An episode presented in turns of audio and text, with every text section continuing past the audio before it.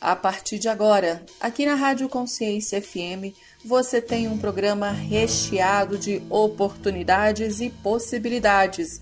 Nesse primeiro bloco, você fica com Márcia Timóteo no quadro Sempre On. Sejam todas bem-vindas ao programa Sempre On, um programa co-criado pela rede Mulheres em Rio e Rádio Consciência FM. Sempre On foi feito por mulheres e para mulheres, sempre antenadas e conectadas nos mais diversos temas para o seu desenvolvimento pessoal, profissional ou do seu negócio. Eu sou a Márcia Timóteo, consultora e mentora de negócios e cofundadora do Hub de Empreendedorismo Feminino Mulheres em Rio, uma rede que tem foco em integrar, trocar e compartilhar conhecimento apoiando mulheres empreendedoras a desenvolver seus negócios inovadores e sustentáveis. E o tema de hoje é mais um babado forte. Quer evitar dor de cabeça? Então entenda o porquê você deve formalizar a sua união. E para conversar comigo, doutora Carolina Duarte, seja bem-vinda. Oi, Márcia, tudo bem? Tudo Obrigada. ótimo.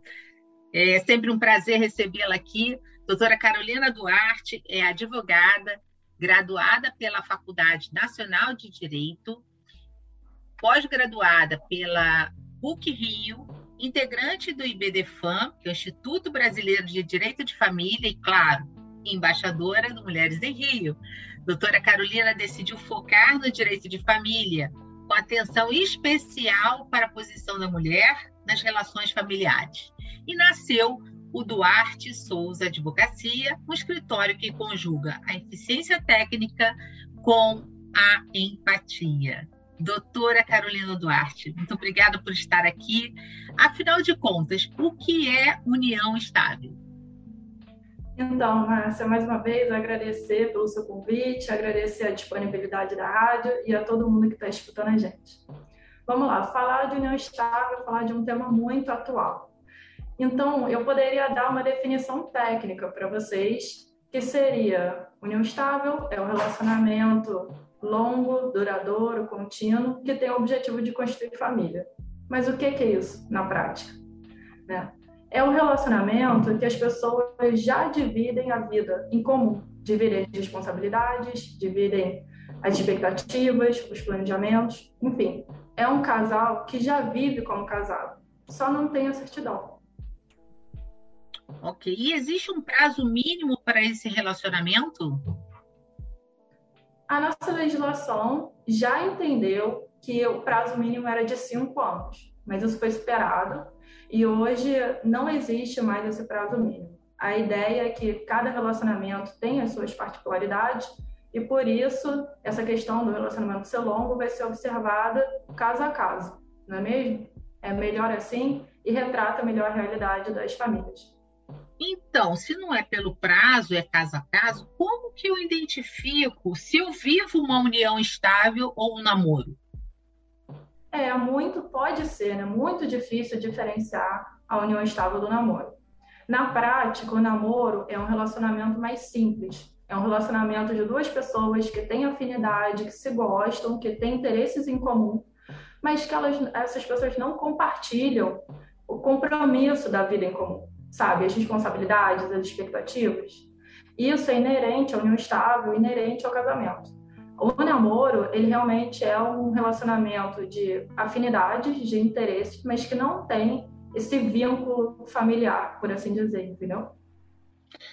Ok. Mas se é um relacionamento que nasce da informalidade, né? Nasce de uma forma informal, é... então qual é o motivo de formalizar? Essa união estável? Justamente, como é um relacionamento que nasce de forma informal, formalizar, que significa, na verdade, elaborar a escritura e declarar que o casal vive uma união estável, né? essa escritura é feita no cartório, de uma forma bem rápida, com custo baixo, sem burocracia. É, mas essa formalização traz segurança. Traz segurança em relação a alguns direitos que só podem ser declarados se não houver escritura ou contrato de não estável pelo Poder Judiciário. e aí seria necessário entrar com uma ação judicial, que a gente sabe, o judiciário é moroso, ele tem muitas demandas para resolver, ele é caro.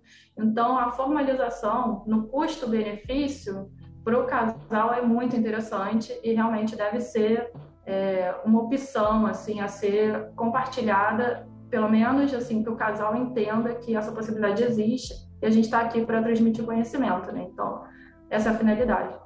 É, sobre esses direitos, o que eu posso falar é, em relação à formalização é que, por exemplo, eles já teriam reconhecido essa condição de herdeiro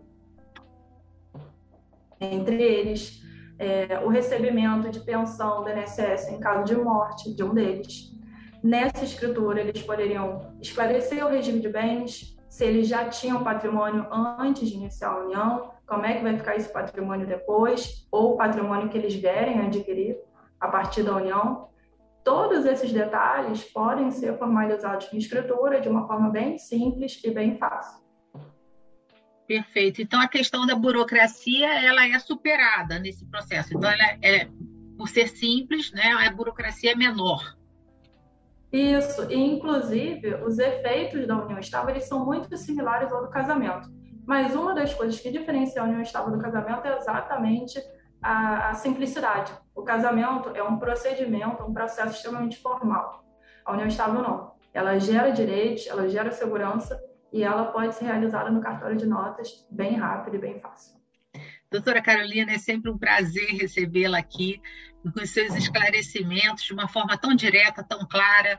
Muito obrigada pela sua participação e por trazer esse tema tão importante que gera tanta dúvida e, e nesse momento ajudou tantas mulheres aí no processo de esclarecer a questão da união estável e trazer tranquilidade, menos burocracia, para toda cada uma de nós. Muito obrigada, viu?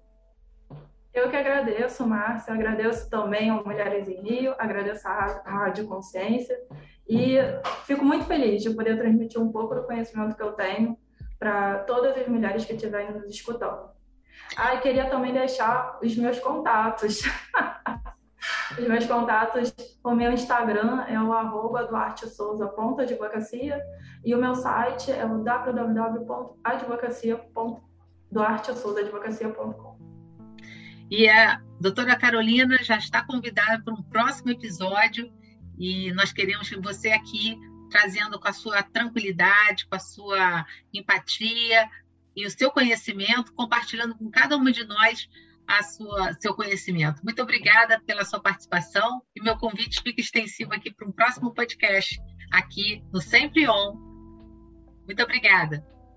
Eu que agradeço. Até a próxima. Até a próxima.